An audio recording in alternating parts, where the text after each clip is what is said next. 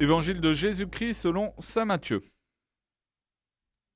Après le départ des mages, voici que l'ange du Seigneur apparaît en songe à Joseph et lui dit Lève-toi, prends l'enfant et sa mère et fuis en Égypte.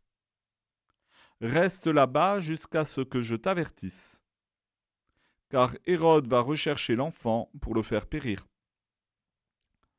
Joseph se leva, dans la nuit, il prit l'enfant et sa mère, et se retira en Égypte, où il resta jusqu'à la mort d'Hérode, pour que soit accomplie la parole du Seigneur, prononcée par le prophète. D'Égypte, j'ai appelé mon fils. Alors Hérode, voyant que les mages s'étaient moqués de lui, entra dans une violente fureur.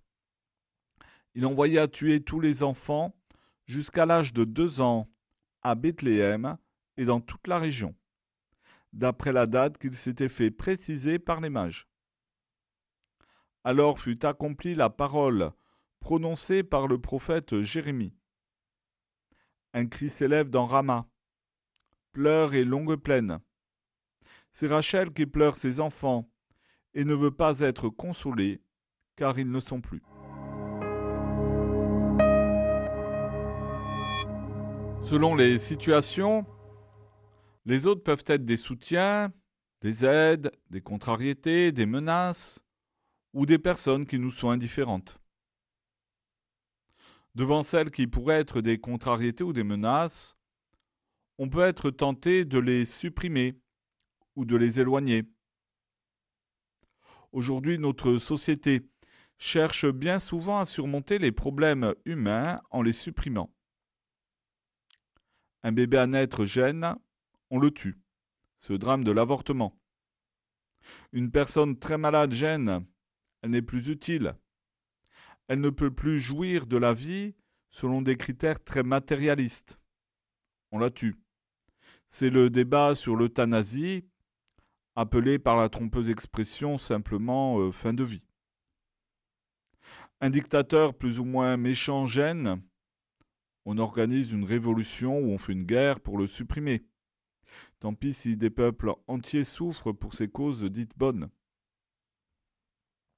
Dans le temps, le roi Hérode a aussi voulu supprimer un problème humain. C'est ce que nous relate l'évangile de ce jour. Un petit enfant est né dans une étable, au sein d'une famille pauvre. Il n'a pas d'armée. Hérode le considère comme une menace parce que l'enfant pourrait prendre sa place sur le trône.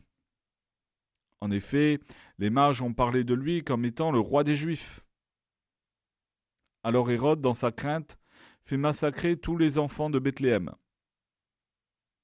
Si Hérode avait été en vérité à l'écoute de la parole de Dieu, comme doit l'être tout bon juif, il aurait compris que cet enfant ne venait pas pour prendre sa place, mais pour apporter l'amour de Dieu. Régler un problème humain en supprimant des hommes est une mauvaise solution. C'est l'engrenage de la violence et de la haine.